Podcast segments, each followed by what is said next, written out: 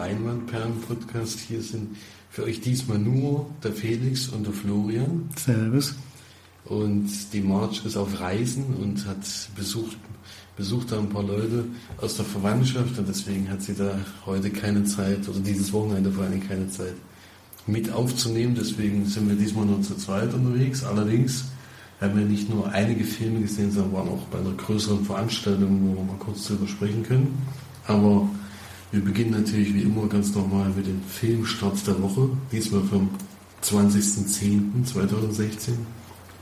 Und können da gleich mal einen, einen Film nennen, der in der Sneak schon gesehen wurde, nämlich Das kalte Herz.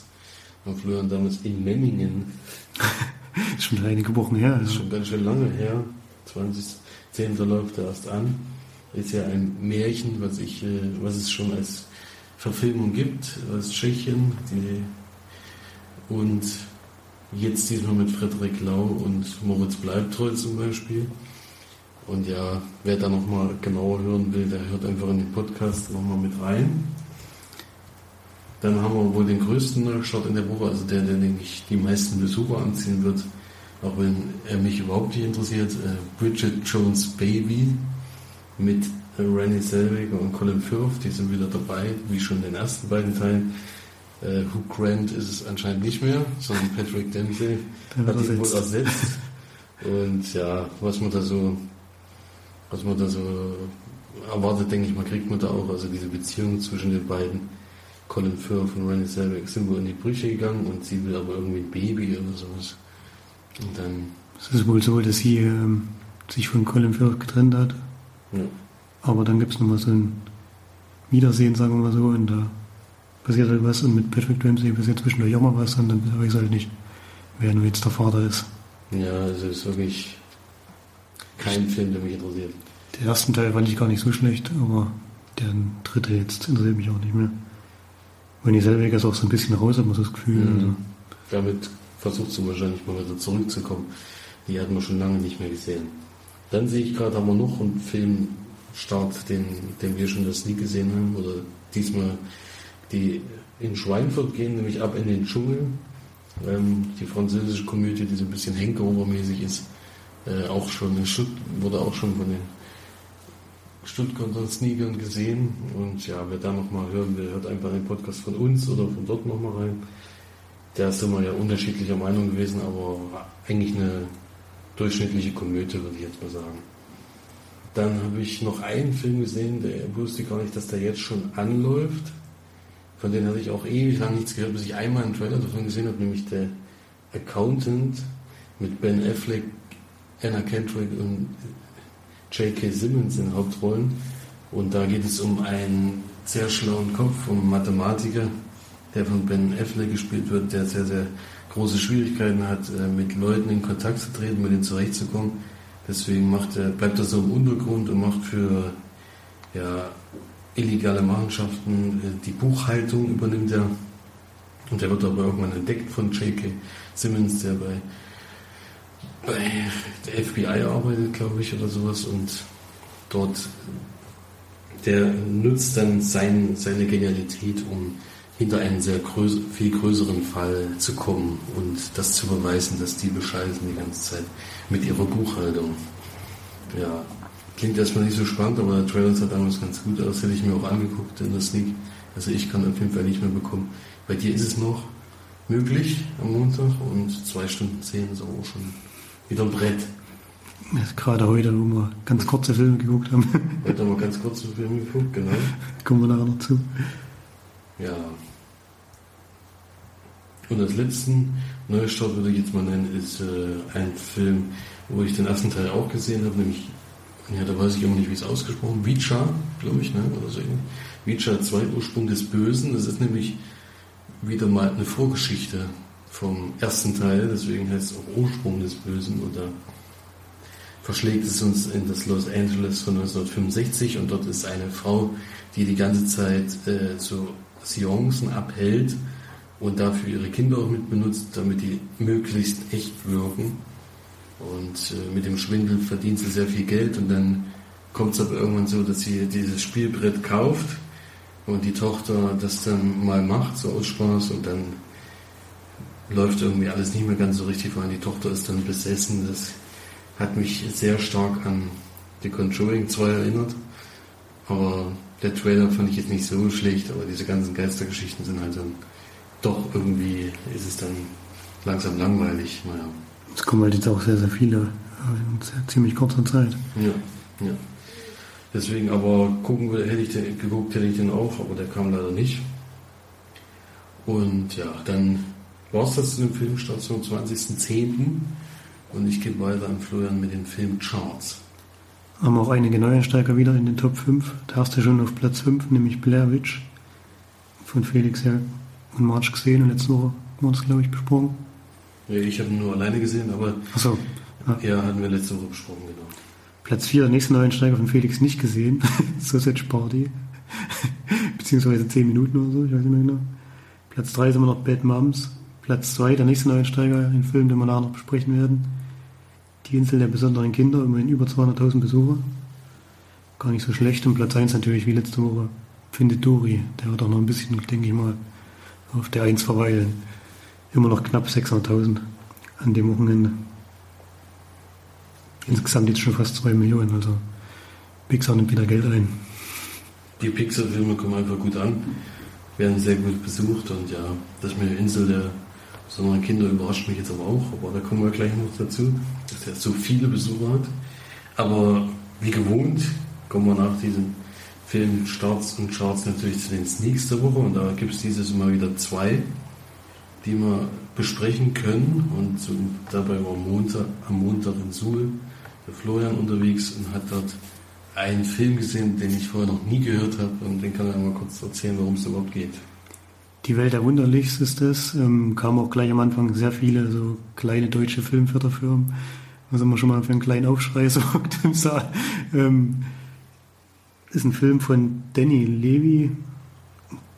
Der hat schon sehr, sehr viel gemacht, aber halt auch alles so kleinere deutsche Produktionen.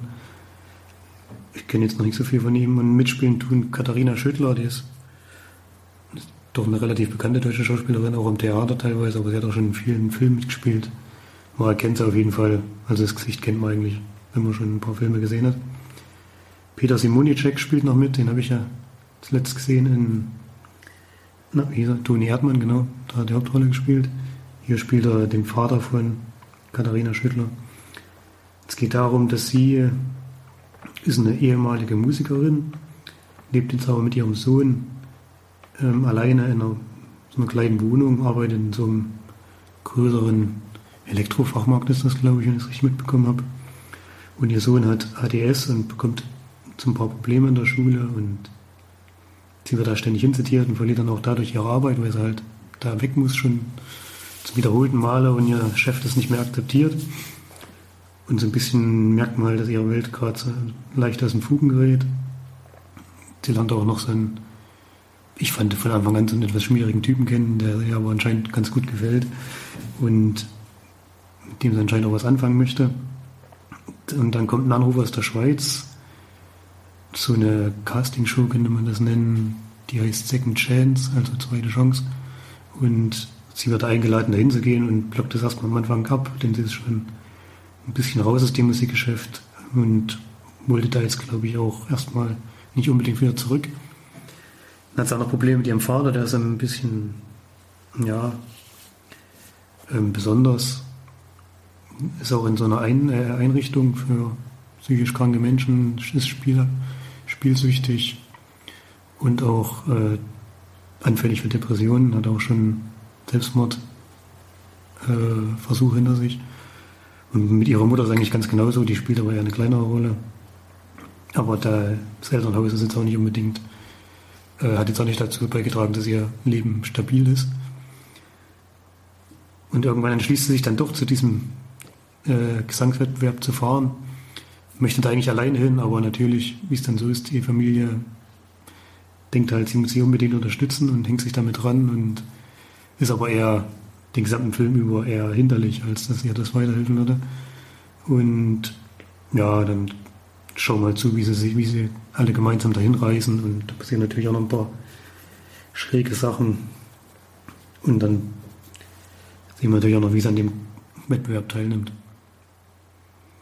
So die, ersten, die erste halbe Stunde des Films fand ich gar nicht so schlecht. Ähm, wir haben ganz gut eingeführt in die kaputten, kaputten Verhältnisse, in denen sie jetzt lebt.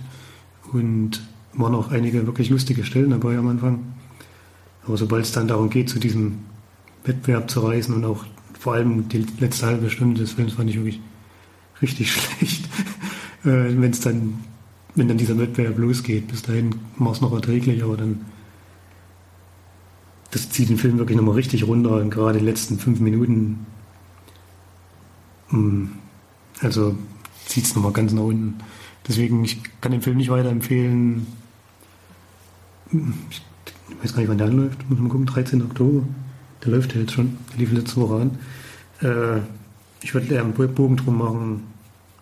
Sind ein paar lustige Stellen drin, aber insgesamt, vor allem dann wegen, des, wegen der letzten halben Stunde, ist es teilweise nicht mehr erträglich. Und gebe drei von zehn Leinwandperlen. Ja, die Schauspieler sind okay, aber man merkt halt, dass es derbe Schauspieler sind. Ist wie immer bei deutschen Filmen, vor allem bei deutschen Komödien, wird halt extrem oben drüber gespielt. Von allen Beteiligten eigentlich. Auch von der Hauptdarstellerin, die mehrmals im Film auch ausrastet und rumschreit und hysterisch ist und naja, das kennt man ja schon, das gefällt mir halt nicht so. Es ist halt nicht natürlich, was, was, wie es gespielt wird. Und das finde ich immer ein bisschen schade, denn die könnten das bestimmt. Sound. Ja. ja, das ist ja allgemein unser Problem mit deutschen Filmen, das haben wir ja schon. Vor allem mit deutschen Komödien, im Dramen ist es ja wirklich nicht so, aber in Komödien fällt einem das schon sehr auf. Das stimmt allerdings, ja. Da haben wir ja schon allgemein immer Kritik geübt, aber irgendwie bei jedem Film, den wir dann wieder gucken, fällt uns das dann trotzdem immer wieder auf. Das ist schon irgendwie traurig. Ja, wäre schön, wenn das auch mal vorbei wäre. Naja, Gut, dann war das das zur ersten Sneak diese Woche. Klingt für mich ein bisschen so wie der Film. Wie hieß denn der Film mit äh, der Kleinen, die zu dem Schönheitswettbewerb? Little Miss Sunshine. Little Miss Sunshine. Ja, aber der ist, das ist die Story an sich. Little Miss Sunshine ist natürlich zehnmal besser. Ja, ja das kann man schon so. Hat's mich, daran hat es mich jetzt sehr. Ja, es sind halt auch so skurrile Charaktere, aber äh, die Qualität von dem Film kommt es natürlich nicht, ja, genau. nicht mal ansatzweise ran. Aber ich denke mal, so, so in der Art sollte es werden, denke ich mal. Also ja, ich, das jedenfalls für mich. Die Lieder, die jetzt äh, Katharina Schüttler, ich vermute mal, selber gesungen hat, und auch jetzt nicht beim Wettbewerb, sondern vorher nur mit Gitarre, die haben mir auch gut gefallen. Dann beim Wettbewerb wird es dann halt sehr puppig. Also da ist dann natürlich noch Schlagzeug äh, und naja. Ja, naja, auf jeden Fall bin ich froh, dass am 13. Oktober angelaufen ist. Denn ich umgehe diesen Film auf jeden Fall. Und ja, allgemein deutsche Produktionen sind ja Ferne eh bei uns in letzter Zeit ziemlich durch und da schließt sich der leider nur an. Tragischerweise. Ja, dann kommen wir zu dem nächsten Film, den ich in Schweinfurt gesehen habe, äh, diese Woche am Donnerstag. Und da kam ein Film, der allerdings noch von dir noch längere Zeit geguckt werden könnte, nämlich am 17. November läuft er erst an. Nämlich Dirty Cops von John Michael. Dornev, oder wie man den auch ausspricht. Das ist interessant, weil jetzt habe ich jetzt erst gesehen, dass der der Regisseur ist. Der ist nämlich, der hat unter anderem gemacht Brücke sehen und sterben, sieben Psychos, äh, am Sonntag bist du tot und äh, The Guard, alles Filme, die ich eigentlich gerne geguckt habe, weil sie eben sehr schön schwarzen Humor haben oder bei Am Sonntag bist du tot doch einen sehr ernsten Ton dann auch immer dabei haben. Das fand ich immer ganz toll. Und diesmal kommt aber ein bisschen mit einem anderen Film um die Ecke, nämlich mit Michael Pena, Alexander Sarsgaard. Und da geht es um zwei Polizisten, die schon eher sehr, also Dirty Cops ist darauf bezogen, dass sie eben ja schon Schmiergelder auch annehmen und auch ein bisschen fragwürdig vorgehen, sind auch schon mehrmals suspendiert worden und stehen jetzt eigentlich vor der Kündigung. Also wenn sie jetzt noch was versauen oder nochmal erwischt werden, dann sind sie raus. Also vor allen Dingen geht es da um, um die Aggressivität auch von den beiden. Also der eine ist, äh, wenn er einmal schlägt, sind immer alle gleich äh, äh, bewusstlos. Also braucht er nur einen Schlag. Und ja, das, die sind halt sehr gute Buddies und wenn da halt mal eine rassistische Beleidigung gegen den Mexikaner kommt, dann haut er den immer direkt um und dann gibt es natürlich auch ein bisschen Ärger. Ja, aber diese Suspendierung, alles haben bei denen keine Wirkung gezeigt. Also sie bleiben weiterhin ihrer Linie treu und kommen jetzt zu einem Fall, ja, kann man eigentlich nicht richtig Fall nennen. Sie äh, sind halt schon längere Zeit anscheinend in der Gruppierung hinterher und da stellt sich dann heraus, dass da ein Engländer wohl seine Finger im Spiel hat, ein sehr reicher Lord sogar. Und den versuchen sie so ein bisschen auf die Schliche zu kommen. Und das ist eigentlich die ganze Geschichte mit sehr viel skurrilen Typen. Also es gibt da einen, einen Afroamerikaner, den sie da als Spitzel benutzen. Und der, äh, der ist schon sehr witzig, aber der hat dann noch einen Kumpel, der die ganzen irischer, ich glaube, das hat er mit Absicht reingemacht, dass noch Ire dabei ist. Der ist ja, der Regisseur ist ja auch Ire. Und der hat wirklich immer ein paar Sprüche drauf, das ist wirklich sehr amüsant. Und die beiden äh, in Kombination noch mit den Polizisten, die wirklich überhaupt keinen Plan haben von dem, was sie da eigentlich machen und trotzdem irgendwie den Leuten auf die Schliche kommen, ist schon sehr witzig gemacht. Ähm, ja, ansonsten, der Film setzt halt auf diese Comedy, auf, diese, auf diesen Riesen. Also ich weiß nicht, wie sie das gemacht haben. Mir kommt er nie so groß in Filmen vor, dieser Alexander Sarsgaard. Hier ist der so, als wäre der irgendwie zwei Meter groß und sie haben auch so ein bisschen imitiert, dass der ein Schrank ist, obwohl er eigentlich ziemlich dünn ist. Also, dass der jemanden umhaut und dann, dass sie dann immer gleich äh, sich verabschieden sozusagen, äh, kann ich mir irgendwie nicht so ganz vorstellen. Aber das haben sie irgendwie die ganze Zeit durchgezogen und dann war es irgendwie auch so ein Running Gag, dass der eben immer nur einen Schlag braucht. Ja, ja das war ganz witzig. Und ja, ansonsten so eine Buddy-Komödie, die man auf jeden Fall mal gucken kann. Ich finde halt, manchmal sind sie dann doch ein bisschen over the top gewesen, vor allem bei, bei politischen Witzen. Also da ging es schon, war schon sehr grenzwertig. Ich meine, seine Filme waren ja allgemein noch nie so politisch korrekt, aber der hier war schon heftig an manchen Stellen. Da musst du schon kurz erstmal, kommst erstmal schocken, bevor du da mal lachen kannst. Aber auf jeden Fall eine Komödie, die man da gucken konnte. Kein Hit. Vor allen Dingen ist es für mich der schlechteste Film von denen, die er jetzt gemacht hat, also die ich von ihm kenne. Äh, und bin da nur bei 6 von 10 Leinwandperlen. Aber trotzdem für eine Sneak wurde sehr gut geeignet, wurde sehr viel gelacht und da müsstest du dich auch nicht ärgern, wenn der noch hinzukommt. Würde ich auch nicht. auch einige lustige Stellen, wo du sicher auch mitlachen kannst. Ja. Na, mal gucken, vielleicht kommt er ja noch. Ja, also, aber also am Anfang, wenn ganz am Anfang ganz viele Filmfirmen kommen, wo du echt keine Ahnung hast, wer das ist, dann ist die Wahrscheinlichkeit groß, dass der, dass der sein könnte, weil da war ich schon erstmal am Anfang sehr irritiert. Ich dachte sogar zwischenzeitlich, es ist wieder ein deutscher Film. Deswegen war dann, war es dann doch ganz gut, dass es eben nicht war. Ja, das war Dirty Cops. 17. November kann man sich im Kino angucken, wenn man das möchte. Kriegt auch bei Filmstarts drei von fünf Leinwand, äh, Leinwandperlen, ja, Sterne. Leinwandperlen sind Leinwandperlen haben sich durchgesetzt. Die haben sich jetzt überall durchgesetzt. Also sie sind da immer ähnlicher Meinung und ja, mal gucken, wie das dann die anderen Kritiker so sehen, die diesen Film noch sehen werden. Genau. Und dann äh, war es das mit der Sneak, aber noch nicht mit Kinofilm, denn Florian war noch mal in dieser Woche und hat den neuen Tim Burton Film gesehen und ähm, bin ich mal gespannt, das sind die Kritiken, die ich bisher gelesen habe, sehr gespalten und in letzter Zeit haben mir die Tim Burton Filme nicht mehr so gut gefallen, deswegen vielleicht konnte der jetzt wieder überzeugen. Ich habe sogar ein paar Tim Burton Filme in letzter Zeit gemieden, weil mir auch welche nicht gefallen haben. Die größte Überraschung ist eigentlich schon, dass Johnny Depp nicht mitspielt. ich glaube, in den letzten, ich weiß gar nicht, fünf oder sechs Tim Burton Filmen war er immer dabei. Hat er meistens die Hauptrolle gespielt. Ähm, spielen mit, wen man kennt, auf jeden Fall Eva Green und Samuel. Jackson und Judy Dench spielt auch eine kleine Rolle. Aber die Hauptrolle ist, ähm, der heißt Asa Butterfield, spielt Jacob, das ist ein würde man sagen, so 14- oder 15-jähriger Junge, lebt in den USA und kommt mit seinem Vater, der wird gespielt von einem, der hat bei am Sonntag bis zu tun auch mitgespielt. Mhm. Und bei, ich muss mal schnell gucken, wie er heißt. Chris O'Dowd, genau. Den kennt man auf jeden Fall auch, wenn man den sieht. Bei Date Crowd hat er mitgespielt bei der Serie. Mhm. Und ach, der, der, der, ach so, das kann ich jetzt nicht sagen. Obwohl man weiß es ja eigentlich, aber das hm. sage ich nicht. Nee, ich Ja. Aber ich weiß schon, was du meinst. Ein wichtiger Charakter in, der, in dem Film, ja. Und er geht immer zu seinem Opa und sein Opa erzählt ihm immer Geschichten, so ein bisschen aus so einer Fantasiewelt, ähm, dass man so durch Tore gehen kann in Zeitschleifen und sich dort aufhalten kann mit anderen Kindern, mit etwas besonderen Kindern, die auch besondere Fähigkeiten haben.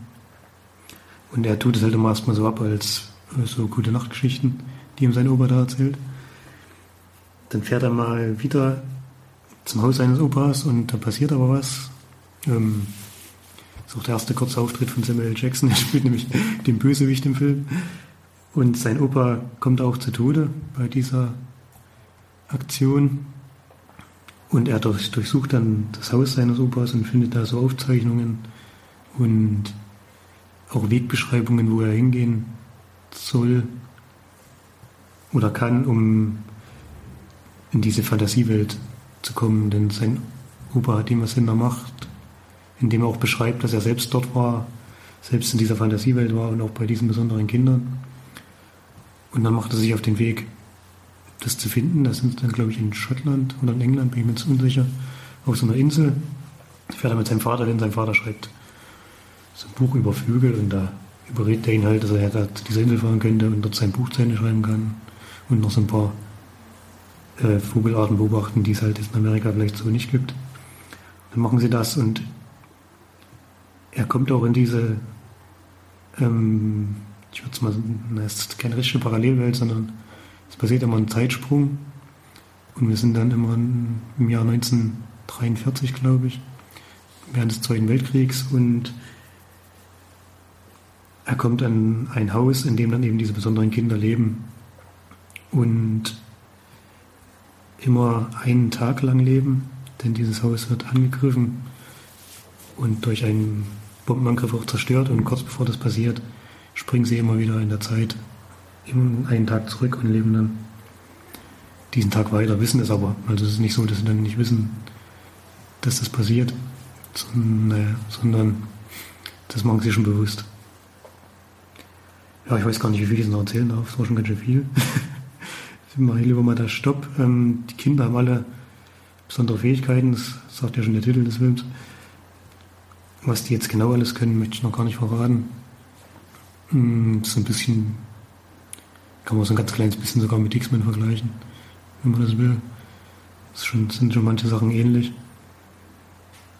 Ja, mir hat der Film doch ziemlich gut gefallen, ist sehr fantasievoll gemacht, auch in 3D und ich fand es bei dem Film auch diesmal wieder, endlich mal wieder ganz gut eingesetzt.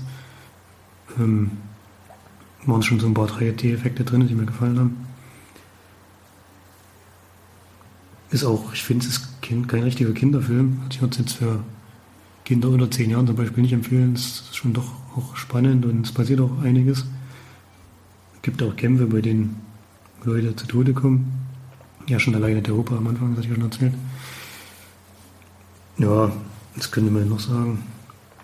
Ist sehr bunt. Also es ist schon eigentlich schon kindgerecht gemacht, aber von der Geschichte her halt nicht so ganz. Ist nicht so, dass da irgendwie das Blut zu sehen ist oder so.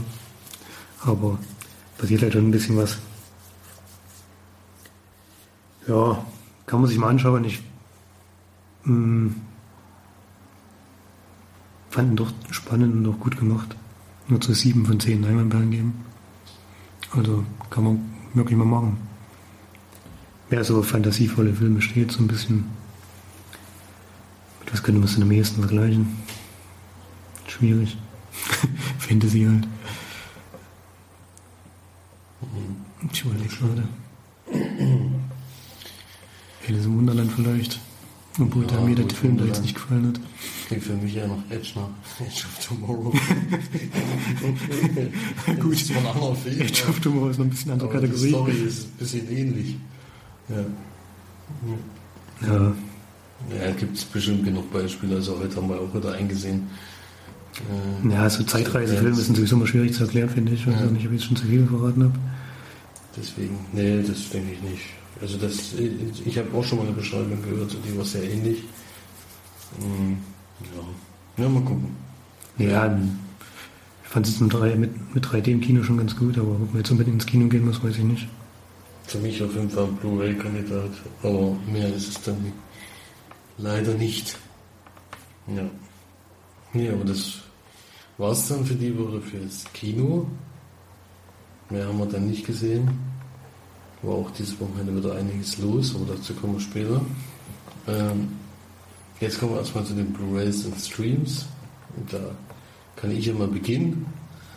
Und da habe ich letzte Woche gesehen die Poesie des Unendlichen mit von Matt Brown mit Jeremy Irons, den wir heute auch schon wieder gesehen haben, und Dev Patel.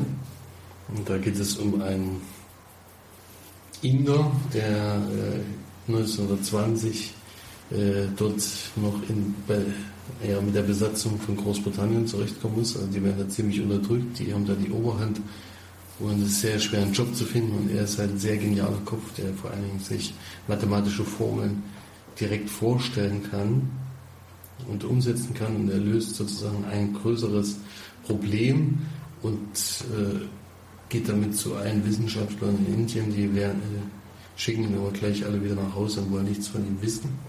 Und irgendwann äh, kriegt er dann einen Job bei einem Gelehrten, der sich sehr ihn einsetzt und der ist aber eigentlich auch nur ein, jemand, der, der auch nur einen Job hat bei einem ja, wichtigen und vor allen Dingen sehr Geld, geldgeilen Groß, äh, Engländer. Und der sagt ihm dann, äh, wenn du hier gute Arbeit machst, dann kannst du zu den, zum Buchhalter werden, was dann auch ziemlich schnell klappt. Und irgendwann äh, erlaubt ihm sogar noch Post, oder er schickt dann für ihn Post an eine sehr bekannte und sehr wichtige Schule in Großbritannien. Und dort wird dann Jeremy Irons, der, der Mathematikprofessor, dort auf ihn aufmerksam und äh, liest sich das durch und sagt sich, den müssen wir unbedingt herholen, das müssen wir beweisen, was der hier angibt. Und damit hat aber, also das passiert dann auch, er kommt da dahin, was auch bei ihm zu Hause dann zu sehr großen Problemen führt, aber er macht es dann trotzdem und das wird dann aber ziemlich kompliziert, weil er sich eigentlich in allem sicher, was er sagt. Er sagt, ist alles richtig und egal, was ich jetzt so, also er findet ganz viele Lösungen für mathematische Probleme, kann sie aber nicht beweisen. Und das ist das große Problem zwischen den beiden. Da kommt es auch sehr oft zu Streitigkeiten und er muss vor allen Dingen dort noch zur Schule gehen, was er überhaupt nicht nachvollziehen kann, weil die Lehrer können ihm absolut nichts beibringen. Er macht es eher andersrum und beschämt damit die Lehrer, die sich dann auch mehrfach über ihn beschweren und es gibt ja sowieso sehr viel Gegenwind, weil er ja Inder ist. Und ja, naja. Ja, das vielleicht zur Vorgeschichte. Also die ist, ist eine Biografie, deswegen also es ist einer wahren Begebenheit, wird hier auch als Biografie angegeben. Ich finde das Thema eigentlich interessant, denn von der Geschichte habe ich jetzt noch nichts gehört. Er ist äh, unter anderem dafür zuständig gewesen, dass wir heute die Ableitungsregeln bei, bei Integralen haben. Ich weiß nicht, ob wir Ihnen dankbar dafür sein müssen. nee, also das, das ist jetzt doch relativ einfach, aber er hat sozusagen die, das mit erfunden oder eigentlich erfunden. Also er hat dem, der das rausfinden wollte, unter die Arme gegriffen und hat ihm die Lösung sozusagen gebracht. Und ja, so war das gewesen. Also die Geschichte selbst kann ich noch nicht, deswegen fand ich es gut, aber es ist schon sehr trockenes Thema, also man muss schon bereit dafür sein, sowas zu gucken, weil ansonsten langweilt man sich ziemlich schnell. Äh, aber so als Biografiefilm mit tollen Darstellern kann man sich das auf jeden Fall mal, wenn man mal wach ist und bereit ist, aufnahmefähig ist, dann wäre das auf jeden Fall was, was man gucken könnte. Muss aber auch nicht unbedingt. Bei mir sind es trotzdem nur 6 von 10 Leinwandperlen. Ja. Immerhin, aber klingt trotzdem ganz interessant. Also für, für einen Streaming-Kandidat ist es auf jeden Fall, wenn der da mal kommt, kann man sich den auf jeden Fall mal angucken. Es sind auch tolle andere Schauspieler dabei, nicht nur die beiden, also die kennt man vor allem aus, aus Eng, englischen Filmen, also bei welchen aus England. Da kann man den sich auf jeden Fall mal angucken. Ja, dann äh, haben wir ja noch ein paar andere Filme gesehen, äh, unter anderem ist ja Florian dabei, wahrscheinlich gerade alle Horrorfilme zu gucken, die es gibt. Das wird leider nicht klappen im Oktober, aber wenn du was am Horror-Oktober-Teil, wo es heißt, einige Horrorfilme zu gucken, die man, also wie viel ist da 13 in, im Oktober, sollen wir 13 Filme packen. Und da hast du daran teilgenommen, aber. Das habe ich gemacht, ja. Vielleicht äh, besprechen wir jetzt nicht alle, die du Nee, das auf jeden Fall nicht. Äh, vielleicht den besten daraus. Oktober ist eine Aktion von der Cine Couch, ist ja auch ein Podcast. Und ich habe da erst am 7. Oktober habe ich mich angemeldet. Das heißt also, ich muss 13 Horrorfilme in 24 Tagen gucken. Und bin da, bin da jetzt dabei, die abzuarbeiten. Ich habe es mir nachher leicht gemacht, weil ich ja keine Zeit mehr hatte, mir jetzt noch irgendwas zu bestellen oder zu kaufen oder so. Habe ich einfach 13 Filme genommen, die es bei Netflix im Stream gibt. Können wir mal schnell durchgehen. The Crazies, The Messengers, The Eye, Das Weißenhaus, Annabelle, Silent Hill Revelation, The Unborn, Orphan, Das Waisenkind, Honeymoon, John Carpenter's The Ward, Holidays, The Caller und The Circle. Das sind meine 13 Filme. Gesehen habe ich bis jetzt davon sechs. Das Gute ist ja bei Horrorfilmen, die gehen immer ziemlich kurz. Als erstes habe ich geguckt, The Circle, der geht wirklich nur knapp 80 Minuten oder so. Da habe ich 5 von 10 Leinwandperlen gegeben. Ist ein gutes Beispiel, wie man für ganz, ganz wenig Geld ein bisschen originellen Film machen kann. Den hast du, glaube ich, auch schon gesehen. Ja? Mhm. Geht halt ziemlich kurz. The Ward habe ich mir angeschaut, fand ich nicht so toll. Plus 4 von 10 Leinwandperlen. Honeymoon das gleiche. Dann habe ich noch gesehen The Unborn, da habe ich dann mitgekriegt, den kannte ich doch schon, wo ich vorher dachte, ich nehme 13 Filme, die ich noch nicht kenne. Hatte ich mich bei dem gehört, ist ganz okay, habe ich 5 von 10 Leinwandperlen gegeben. Und den Film, den ich besprechen werde, achso, Silent Hill Revelations habe ich noch geguckt. Hat mir auch nicht gefallen. Nur 3 von 10 Leinwandperlen. Besprechen wir eigentlich The Crazies. Da geht's drum, wir haben eine Kleinstadt in Amerika und das kann man vielleicht verraten, weil es gleich am Anfang des Films kommt, äh, kommt stürzt ein Flugzeug ab mit nicht so gesunder Fracht, die, das knallt in so ein Gewässer rein, was dort ist, und das, die Chemikalie oder was sie da haben, gelangt ins Grundwasser. Und die Menschen dieser Kleinstadt machen dann auf einmal seltsame Dinge, werden sehr, sehr aggressiv und dann geht es auch schnell los, dass welche sterben und die, die noch nicht gestorben sind, versuchen halt Menschen zu töten. Und das breitet sich ziemlich schnell aus und wir haben dann natürlich eine kleine Gruppe von Leuten, die wir während des Films begleiten, die noch verschont wurden und um ihr Überleben kämpfen. Ist der Sheriff des Ortes und sein, ja, sein Angestellter, wenn man so sagen will, dann seine Frau und am Anfang noch ein paar andere Leute, aber es kommen auch nicht alle durch, das kann man sich schon vorstellen bei so einem Film. Der, den fand ich wirklich richtig gut. Ähm, ist so ein Überlebenshorrorfilm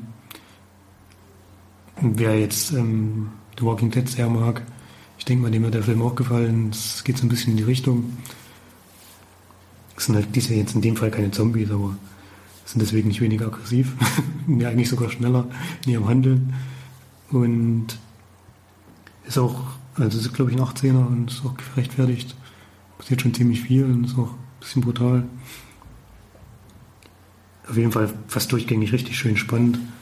Das fand ich sehr gut und ich würde ihn noch weiterempfehlen, den mal zu gucken. Gibt es ja wie gesagt bei Netflix, also wenn man das hat, kann man da nichts falsch machen, wenn man da mal rein, reinschaut. Und habe da 8 von 10 Leinwandperlen gegeben. Ja, also für mich auch einer der besten äh, Überlebenskampffilme, die es eigentlich so gibt. Also mir hat er sehr gut gefallen, vor allem setzt er auf viele kleine Sachen, die wirklich schön Horror verursachen. Also ich, für mich hat sich für immer diese Szene mit der Kette an dem Geländer äh, eingebrannt. Da wird das eigentlich so simpel und dann aber so effektiv, weil einfach eine Kette über einen äh, schwingt und immer eine an Geländer stößt und immer so einen Klang gibt und eigentlich, das geht immer weiter, immer weiter und denkst immer, jetzt kommt gleich was, jetzt kommt gleich was. Und was für mich eine der tollsten Szenen in diesem Film, aber auch insgesamt hat er mir sehr gut gefallen. Äh, von mir auch in der Region auf jeden Fall die die Leinwand. Also 8 von 10 würde ich da auf jeden Fall auch geben. Vielleicht sogar noch ein bisschen mehr. Ja.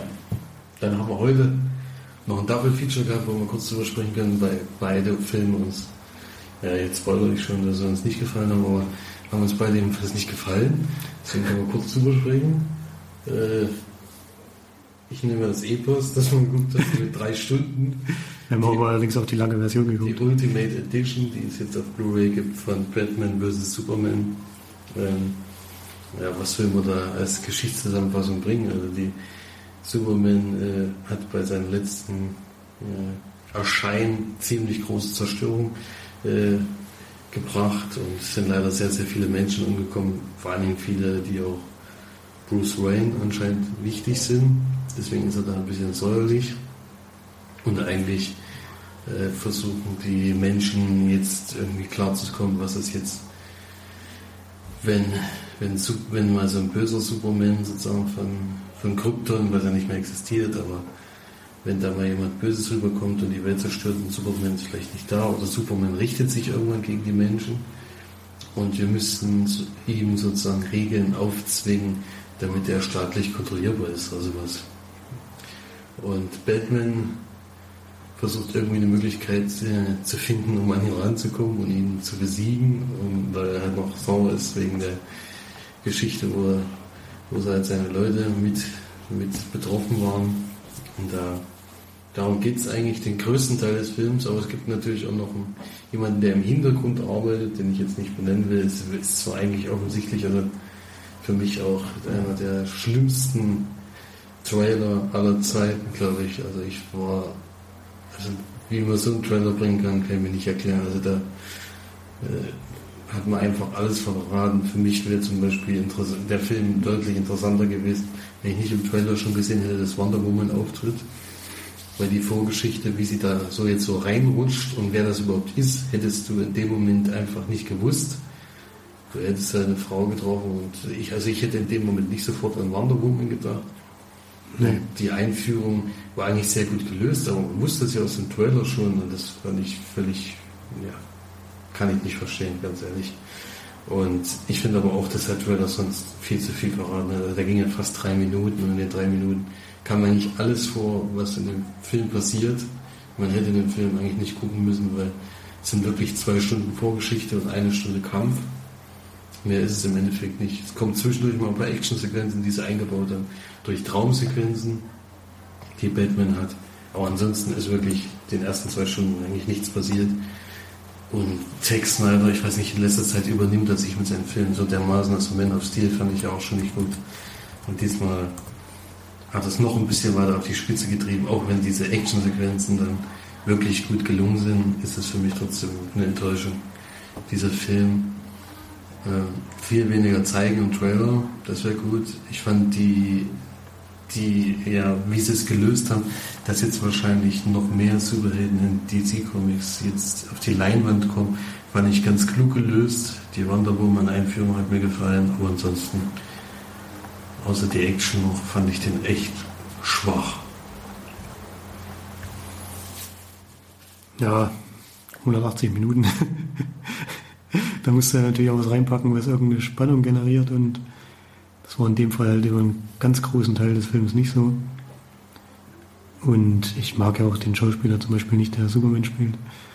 Und ich mag Superman sowieso schon als Figur nicht. Deswegen im Film jetzt haben wir halt gerade den Film gekriegt. Wir hatten uns ja nicht ausgesucht, sondern es war ja das einer von Felix seiner Liste. Und der kam jetzt halt, ich hätte mir sonst glaube ich gar nicht erst angeguckt, obwohl ich Zack Snyder eigentlich mag.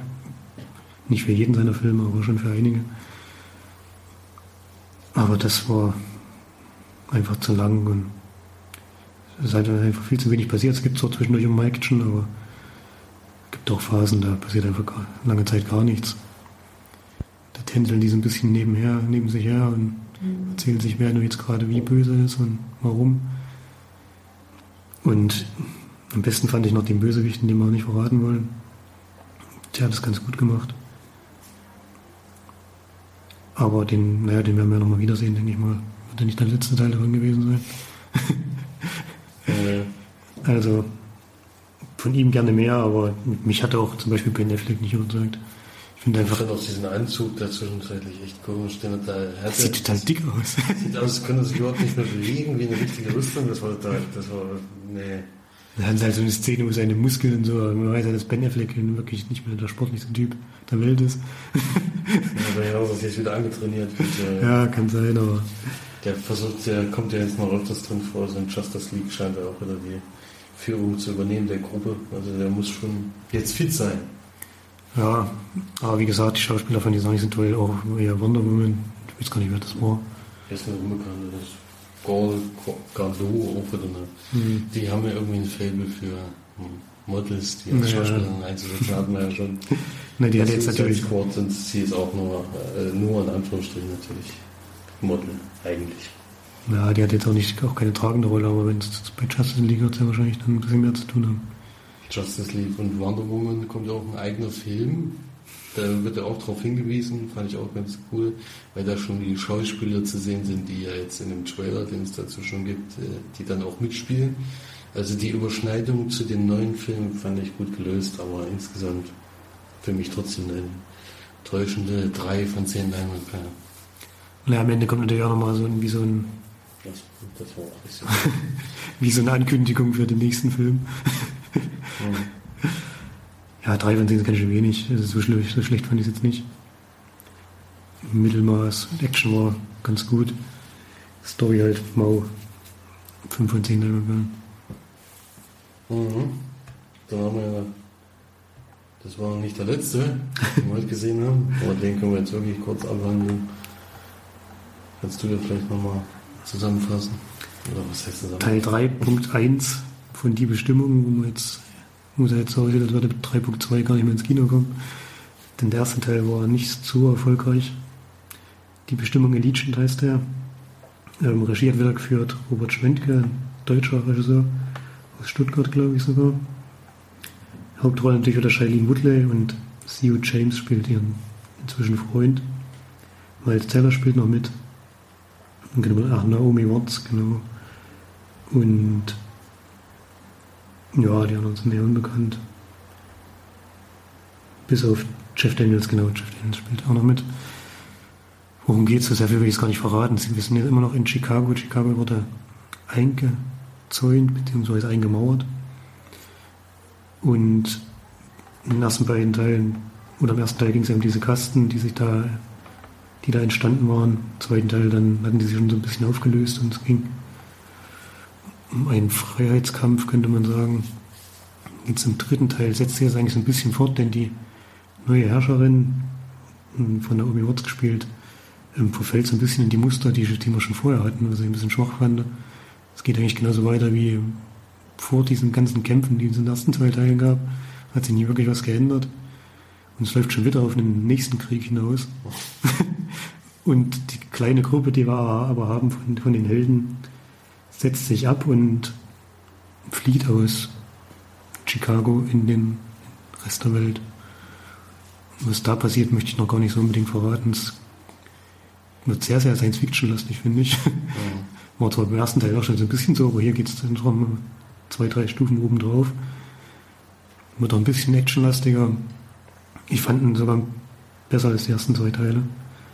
Ähm, spannend, aber ich, das, das ist, glaube ich, wieder komplett CGI und es hat mir zumindest jetzt auf der Blu-ray überhaupt nicht gefallen. Es sah mhm. wirklich ähm, sehr, sehr künstlich aus, durchgängig. Vor allem außerhalb, diese, außerhalb von Chicago, die ganzen Szenen. Mhm. Ja, wird auch so eine mittelmäßige Bewertung geben, wie bei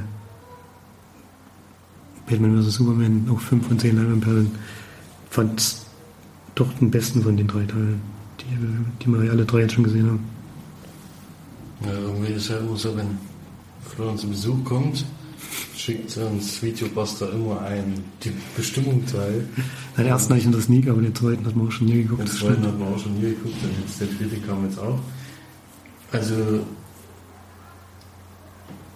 also ich habe ihn eigentlich noch schlechter gesehen als Batman vs. Superman. ähm, weil das mit den CGI ist auch war sowieso schon fragwürdig. Es sah wirklich sehr schlecht aus an vielen Stellen. Und was mir vor allem nicht gefallen hat, ist eigentlich eins zu eins Also da kann man halt natürlich nichts für, weil die Bücher halt so sind, aber es ist eigentlich eins zu eins eine Kopie von Maze Runner. Und das ist wirklich erschreckend, wie ähnlich diese Geschichten dann auch sind. Und da fand ich Maze Runner doch qualitativ deutlich besser als diesen hier. Ich fand äh, Naomi Watts da völlig unter. Also überhaupt die ganzen Schauspieler haben überhaupt keine Bedeutung. Der Einzige, der ein bisschen raussticht, ist Miles Teller, der eigentlich ja, der da überzeugen konnte. Der Rest ist wirklich eine absolute Katastrophe, finde ich. Die Geschichte fand ich auch so dermaßen vorhersehbar. Es war so, als würden sie. Es gibt zwar einen Twist, der aber kein Twist ist, weil eigentlich die kompletten 90 Minuten vorher schon angekündigt wird, dass es so passieren wird. Und ja, und am Ende, Ende fand ich da eigentlich nur noch lächerlich, diese Szene da, wo, wo es darum geht, irgendwelche Leute zu retten, indem man was kaputt macht. Das fand ich einfach nur dumm. Das hätte man wirklich anders lösen können. Man merkt auf dem Film so dermaßen an, dass das eine Auftrennung ist. Die hatten überhaupt keine Idee. Also die erste Stunde ist wirklich stinklangweilig gewesen. Ähm, die hatten überhaupt keine Idee für diesen, diesen Film zu füllen irgendwie mit vielen Szenen. Da war so viel unnötige Sachen, so zehn Minuten Kussszenen zwischen den Hauptdarstellern, damit sie irgendwie diese zwei Stunden filmen können. Vor allem, einmal war das während, während der Krieg schon läuft und die haben aber erstmal Sie Zeit. haben eigentlich keine Zeit, aber dann machen sie das trotzdem noch, damit der Film auch auf die zwei Stunden kommt. Also wenn man das schon macht, dann hätte man meistens beide auf anderthalb Stunden machen können, dass es dann insgesamt drei Stunden geht. So soll es ja dann anscheinend insgesamt vier Stunden gehen. Äh, dafür ist das Buch anscheinend nicht geeignet, weil da war viel zu wenig Stoff, die Zeit, die man da jetzt gesehen hat.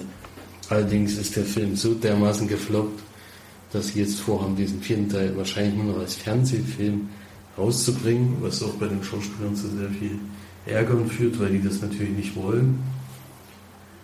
Und dann soll es noch eine Spin-off-Serie dazu geben, was ich dann überhaupt nicht nachvollziehen kann, weil das, äh, die Story ist so dermaßen, die ist jetzt eigentlich schon zweimal erzählt worden.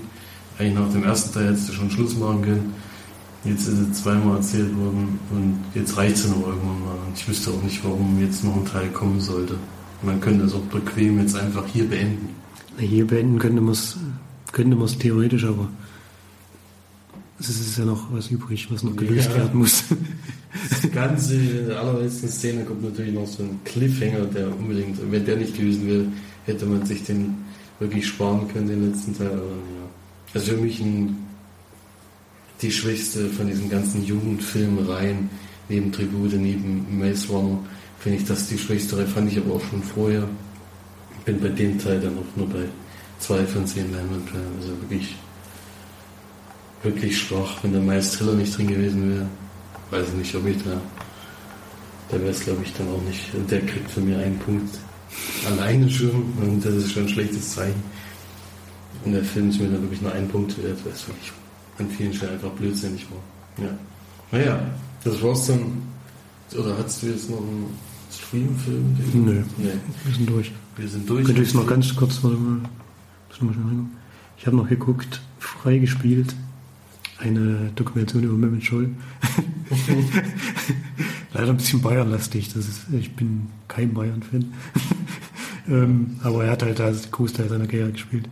Am coolsten fand ich die Szene, wo er noch beim KSC war, aber es war wirklich sehr, sehr kurz. Das war mir gar nicht mehr so bewusst, dass der wirklich schon mit 18 oder mit 19 so in Bayern gewechselt ist. Also sehr früh. Und dort auch im ersten Jahr Probleme hatte, aber sich ja dann bekanntlich doch durchgesetzt hat. Und er erzählt halt auch sehr viel selbst. Hm, war schon ganz interessant. Ich habe jetzt hier 6 von 10 Bayern gegeben, genau. Kann man sich mal anschauen, ist auch bei Netflix. Ja, habe ich auch da geguckt. Aber zum Beispiel, ich hatte schon mal den Film Tom Meets Sisu, glaube ich, vorgestellt, der geht über Thomas Bräuch.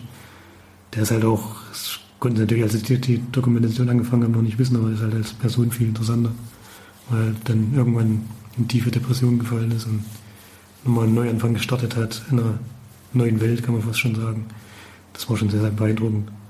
Also wenn man einen Fußballfilm gucken, gucken möchte, eine Dokumentation dann lieber Tom Meets Sisu. Das wäre auf jeden Fall die bessere Variante, denke ich mal. Also mit Schuld. Aber ja, das konnten die wirklich damals nicht wissen. Das ist halt auch so die letzten 20 Minuten des Films, also die, über Mehmet Scholl geht es halt auch um, um das letzte Spiel, wo er nachher noch sechs oder sieben Ehrenrunden läuft und applaudiert und das wird halt komplett gezeigt. Ich habe auch gedacht, na gut, das hätten wir jetzt doch noch ein bisschen abkürzen können. Mhm. Ja, Aber allzu lang geht der Film nicht, also wenn man da mal Lust drauf hat und wenn man mal mit Scheu mag, als ist Spieler. Ja, ist ja ein toller Fußballer. Als Spieler und als Mensch, ja genau. Kann man das kann machen. das schon mal machen. Ja. So, das war's dann für die Filme diese Woche. Wir haben aber, waren aber auch unterwegs an dem Wochenende. Deswegen können wir dort noch kurz darüber berichten. Weil wir haben nämlich eine große Messe besucht, wohl die größte in Deutschland für Brettspiele, nämlich die Spiel 16 in Essen, die da wohl jährlich stattfindet. Unser Cousin fährt da, war da jetzt, glaube ich, das dritte Mal schon und hat uns dieses Jahr gefragt, ob wir nicht mitfahren wollen, damit wir insgesamt auf vier Personen kommen, was wohl die optimale Anzahl, was wir dann auch gemerkt haben, dort für Brettspiele ist. Also meistens. Hätte noch Kartenspiele. Also ja, also meistens ist es für vier Personen einfach am besten geeignet.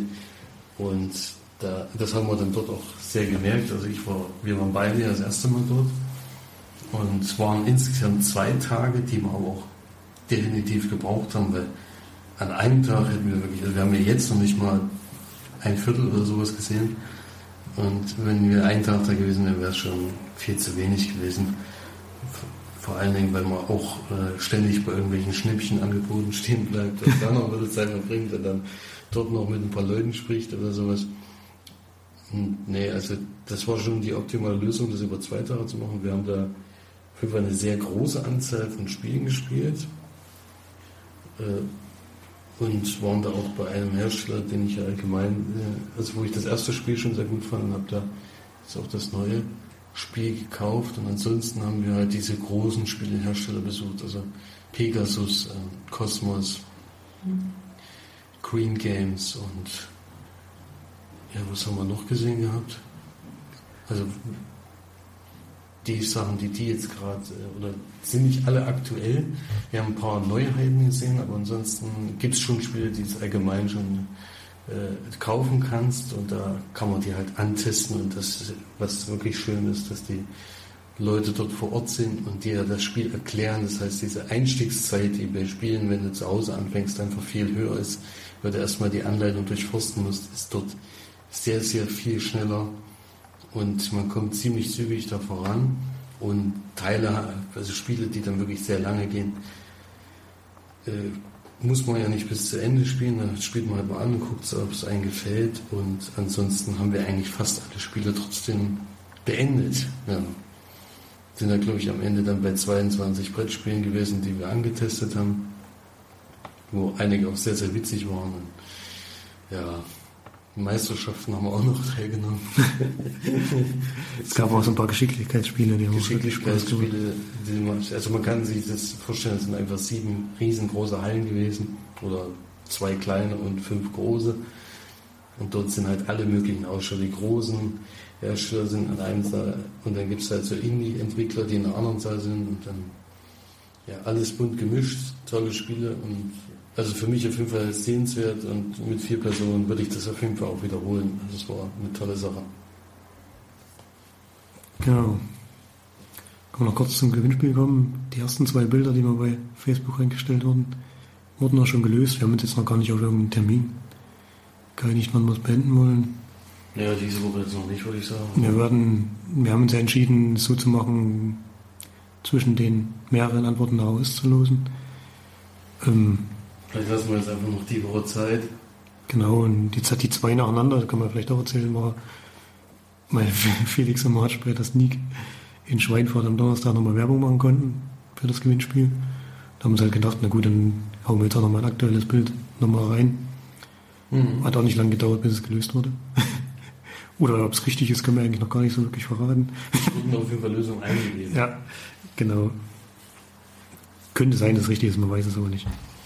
Ja, das stimmt.